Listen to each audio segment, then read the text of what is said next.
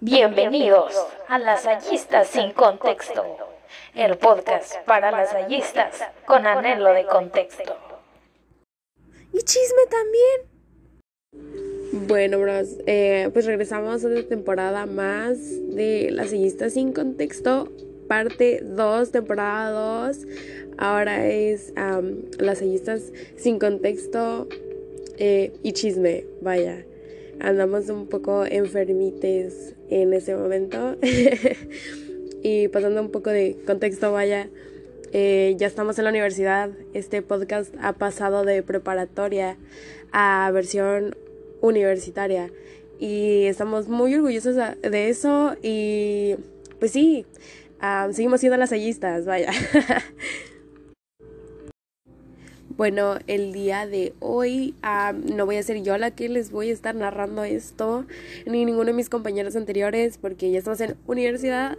Este, no, el día de hoy nos hizo el enorme favor mi compañero Diego Nazares de hacerle una entrevista a dos de nuestros ex profesores de la prepa, a nuestro exdirector eh, César y a la Miss Berta que los queremos mucho, formaron una parte muy importante de, nosotros en vaya nuestro camino por o sea, por la prepa, por la seco incluso y pues sí, nos tocó hacer esta entrevista para el proyecto de epistemología en la carrera de psicología de primer semestre.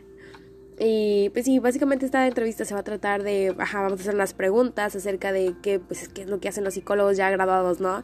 A qué se dedican bien, Em, les gusta las áreas de trabajo que, pueden tener, em, las ramas que hicieron eh, tomar, si son humanistas, ya saben, ¿no?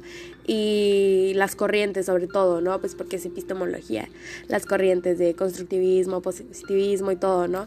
Entonces, pues sí, este, a continuación vamos a escuchar a, a Diego y a nuestros entrevistados. Espero que al final podamos comentar, bueno, por lo menos yo, Eh, respecto a, las respuestas que nos van a dar. Y pues sí, eh, vamos a escuchar esta bella entrevista. Mm, vamos. Contexto.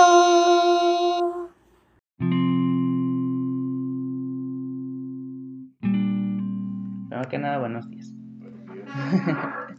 Eh, bueno, les voy a, como ya les había comentado, les voy a hacer unas preguntas que más que nada tienen que ver con esto de eh, la psicología en el día a día, ¿no?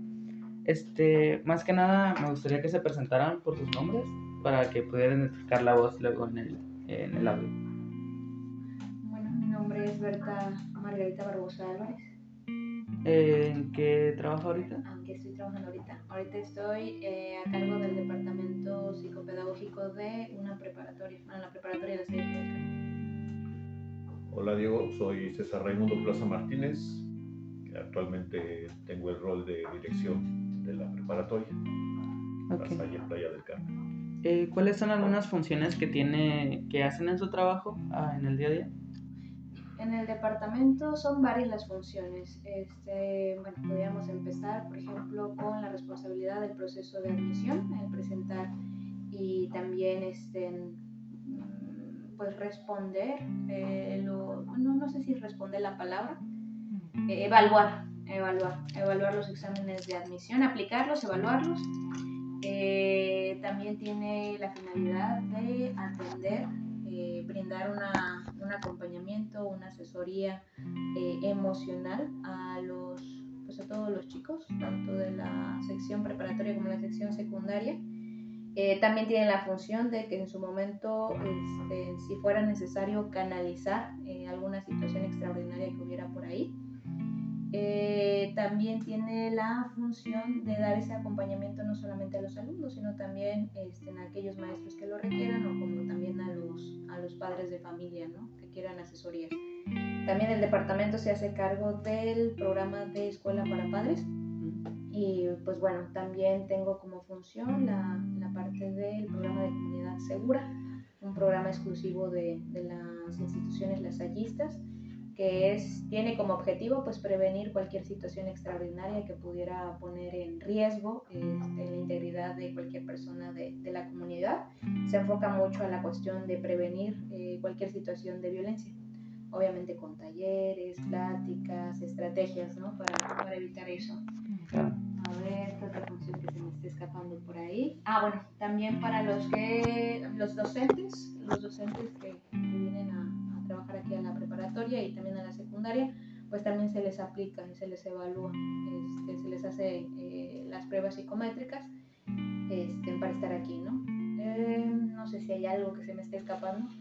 Eh, no, pues la realidad es el proceso de admisión, como comentaba dicho la maestra, el acompañamiento que le da a las señoritas y a los caballeros en las dos secciones en cuestión de contención emocional. No, das, no da terapia, orienta y canaliza al especialista que, que requiera la atención. También eh, dentro del rol que tiene Berta es la docencia. Pasa mucho tiempo con, con los eh, grupos y eso le permite pues, estar cerca de los alumnos, ¿no? A fin de cuentas, una de las partes importantes de la escuela son los alumnos. Claro. Y el acompañamiento que les brindamos, pues, permite este desarrollo de la personalidad, de los proyectos de vida, y es parte importante de la pedagogía lasallista. Estar cerca y escucharlos, orientarlos. Claro, y algunas funciones de sus miles que debe de hacer como director de la escuela que nos pudiera comentar. Bueno, pues a mí me tocaría la parte de liderar un proyecto educativo y como te comento, dos partes importantes de la escuela son los alumnos y son los maestros. Y son personas, trabajamos como personas. Y esta cuestión de empatía pues es muy importante. El atenderles las necesidades, ayudarles a resolver las cosas, pues es parte de, de mi función. También trabajo, digamos, directamente con padres de familia, maestros por separado, con algunos proveedores, porque bueno, aquí la parte administrativa o de gestión me corresponde un poco, no al 100%, pero sí me toca atender esta parte de servicios eh, y gestionar algunas cuestiones con este, dependencias pues, municipales o estatales en beneficio de los muchachos. Eh, la siguiente pregunta que me gustaría hacerles es, ¿Cómo aseguran cómo se aseguran que sus, sus experiencias, su todo lo que tenga que ver tenga que ver con déjamelo parafrasear bien. Eh, ok, eh, ¿sabemos todos la definición de episteme? Bueno, eh, para definir episteme vamos a buscarlo en nuestro poderosísimo Wikipedia. no es cierto, profe. Eh, según la Real Academia Española, el es, la episteme es un conocimiento exacto. Habla acerca de un conjunto de conocimientos que pues condicionan las formas de entender e interpretar el mundo en determinadas épocas. Viene del griego epistimi, que bueno que tomé etimologías grecolatinas en la prueba. y ajá, dice que su raíz viene de, de de saber o de conocimiento que se puede traducir por ciencia, ¿no?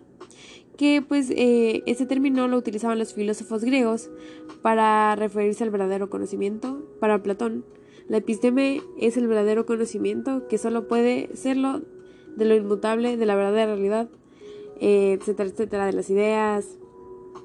Ah, según aquí dice que está en contraposición a la doxa, a la opinión, al conocimiento de la realidad sensible sigamos con la entrevista.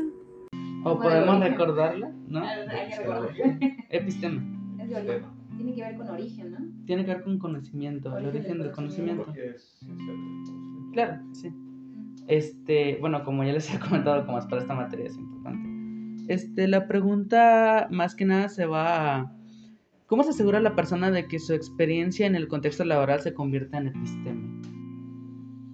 para hacerlo más fácil, pienso yo que sería como, ¿cómo nos aseguramos que nuestras experiencias se convierten en conocimiento en nuestro, en nuestro ámbito laboral? Bueno, no, sé si tenga algo que ver, pero por ejemplo la preparación que te dan en la, en la universidad, cuando te dan este, los diferentes, eh, las diferentes corrientes, el desarrollo humano, la teoría es muy, es buena, te ayuda a entender, pero creo yo que el mayor aprendizaje que uno tiene como psicólogo no es tanto en la teoría, sino en la práctica, lo que requiere ese contacto humano, es en el poder aplicar pues todos estos conocimientos que uno adquirió pues en la universidad, en la realidad, entendiendo de que el ser humano no es un robot. O sea, aun cuando existen ciertos rasgos ya establecidos de las personalidades, algo que no podemos quitarle es que el ser humano es muy complejo.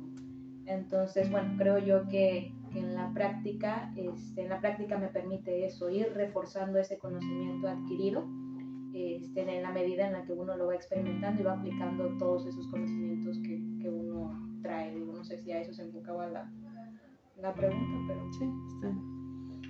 Bueno, yo te comentaba que Berta, bueno, tiene más acercamiento que un servidor en el trabajo de día a día con los muchachos.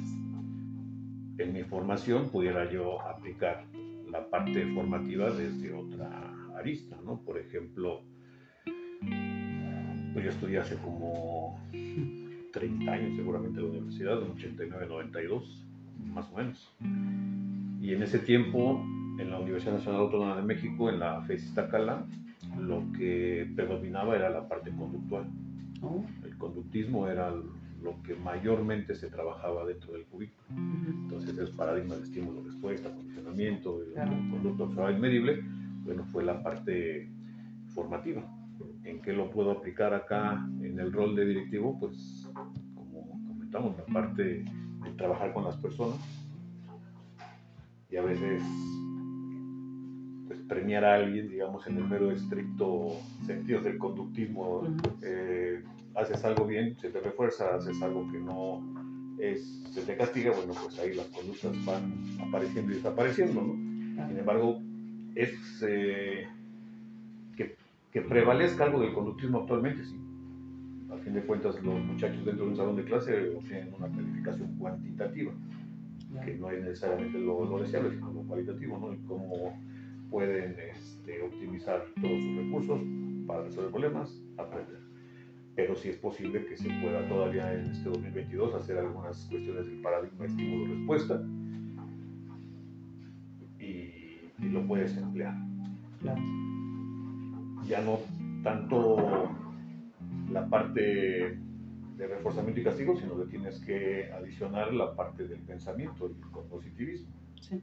También es importante, es otra teoría que junto con el conductismo pues pudiera tener mejores beneficios para la persona, como resolver un problema a través del pensamiento y la conducta puede ser.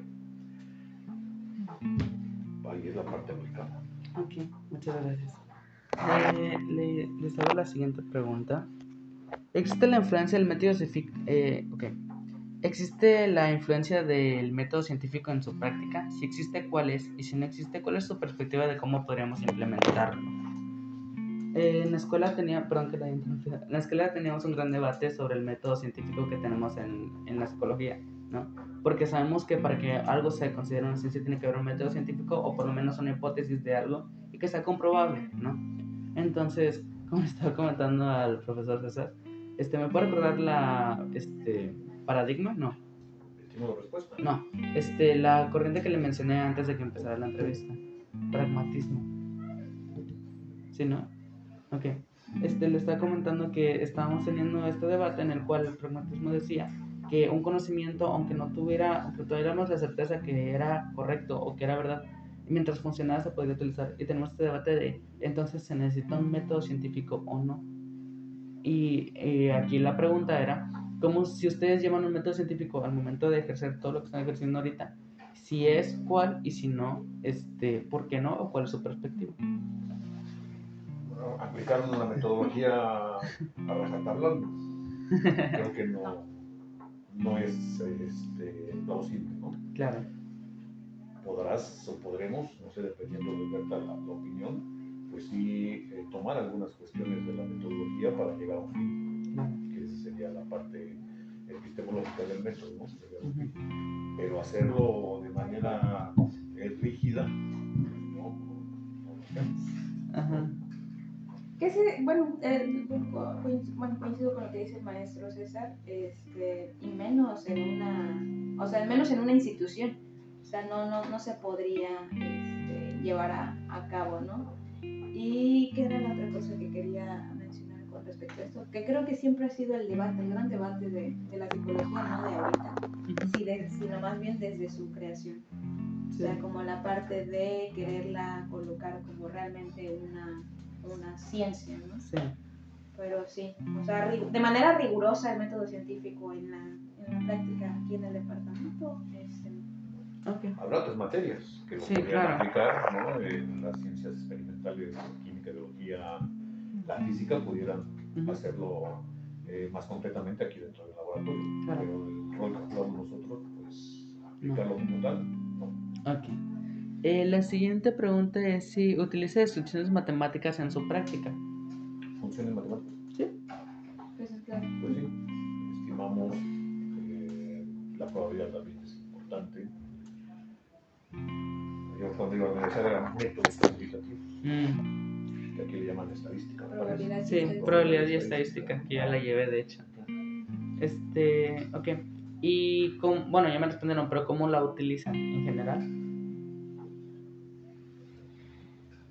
Bueno, no sé si entraría que en mi caso, por ejemplo, ver la, el- ¿cómo se llama? La, el- cuántos, este, semestre por semestre, cuántos jóvenes solicitan este, el apoyo del, del- al porcentaje de alumnos que llegan al departamento este, psicopedagógico, pero así tal cual, tal cual, riguroso, riguroso, como en su momento te enseñan en la materia.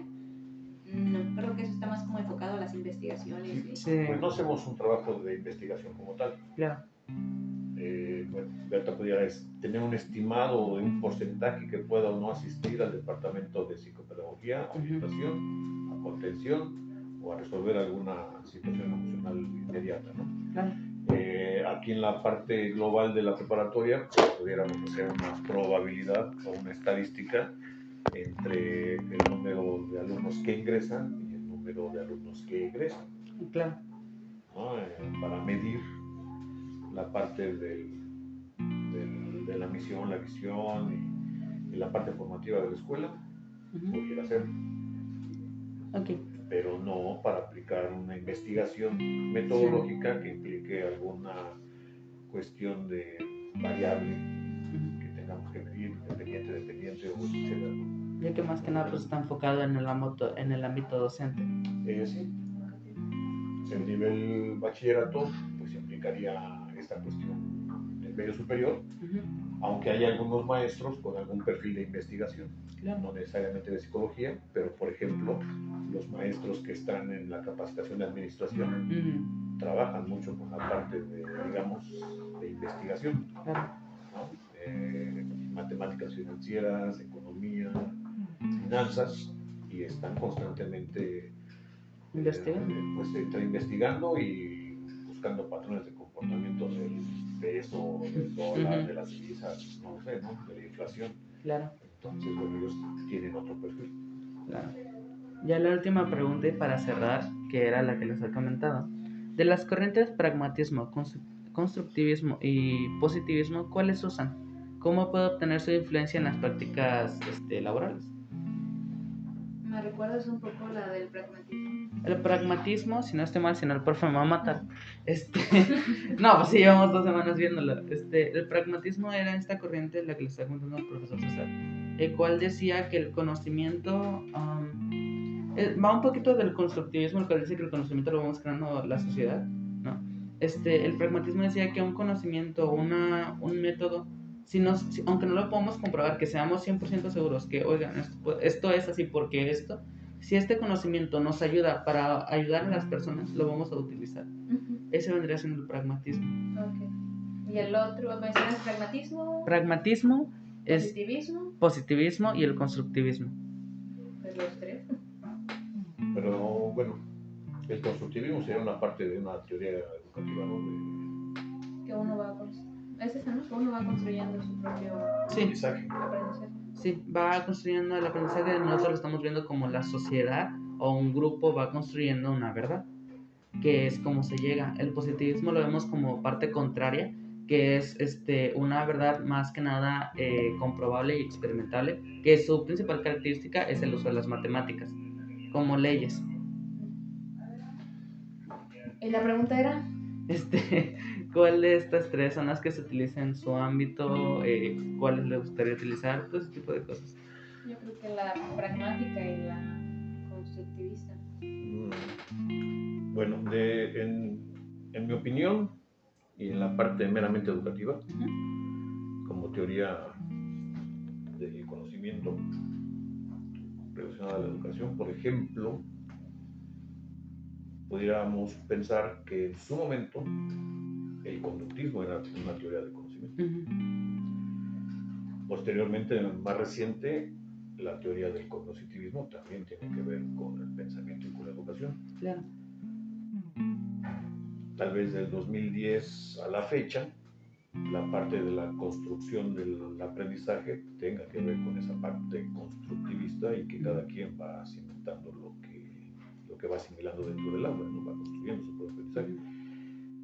Y la última C pudiera decir, en estos tiempos, no sé si pandémicos o pospandémicos, la otra teoría del conocimiento tendría que ser el- la conectividad. En esas cuatro, digamos, teorías, se pudiera encajar o pudiera entrar la parte pedagógica y de aprendizaje en, en mi función, pues. En algún momento, eh, incluso el aprendizaje memorístico era lo que se privilegiaba Claro. cuando se festeja el Día de la Independencia. Ay. 16. Independencia. El grito es el 15. Ah, Y, y es una cuestión memorística. ¿no? sí. Y así le vamos eh, poniendo cada una de estas teorías hasta llegar a la conectividad, que ahorita, bueno, pues los que no éramos muchos para la tecnología, pues tuvimos que insertarnos para poder resolver el aprendizaje en línea o a distancia. Sí. Entonces, me parece que todavía en estos tiempos, tanto el, el constructivismo como la conectividad serían parte importante del, del aprendizaje o, o cómo podemos nosotros vertir la información. Sí, eh, veo que este, igual dice sobre otras teorías y estoy totalmente de acuerdo, solo que el- eh, se, nos hizo, se nos hizo que preguntáramos sobre estas porque son las que estamos viendo al momento. Entonces, si tuviéramos una rama más eh, amplia de lo que, hemos, lo que hayamos visto, con mucho gusto le hubiera sido preguntando. Ya nada más, este, para complementar esta pregunta sería, ¿y cómo ven que influencia estas corrientes en su trabajo? Eh, ya sea que no estén aquí, o como usted me mencionó, o que estén aquí, ¿cómo creen que influencia? Pues es bueno, la, la número uno, de hecho, nuestro modelo institucional es constructivista, ¿no? Entonces sí, este, sí considero que, que se aplica tanto en el departamento como en el ámbito educativo. Y en la que me acabas de com- recordar del pragmatismo, Sí. este, creo yo que es más aplicable aquí que la parte de lo que tenga que ver con el comprobar, ¿no? El método Sí. científico, si verdaderamente se da o no se da. Que sí, este, en mi práctica, en la práctica y en el departamento sí lo hago. O sea, es como todo lo que este, he he visto, he aprendido, me ayuda como a saber en qué momento poderlo, poderlo utilizar sin ponerme tan rigurosa en A más B igual a C. Sí, Entonces considero que, que ambas me centraría más en la parte constructivista, por el rol que tengo. Sí, claro. Aquí. Muchas gracias de antemano por haberme recibido. Este, me gustó mucho la entrevista. Y pues eso, gracias. No, gracias a ti, Diego. Este, Bueno, ahí terminamos el podcast del día de hoy con el final de esta entrevista. Espero que lo hayan disfrutado mucho, mucho, mucho, mucho, mucho y hayan podido analizar todas estas cosas. Este trabajo es solamente una parte, es el audio y también se presentará un informe que puede que esté disponible en línea algún día. Y eso es todo. Bye.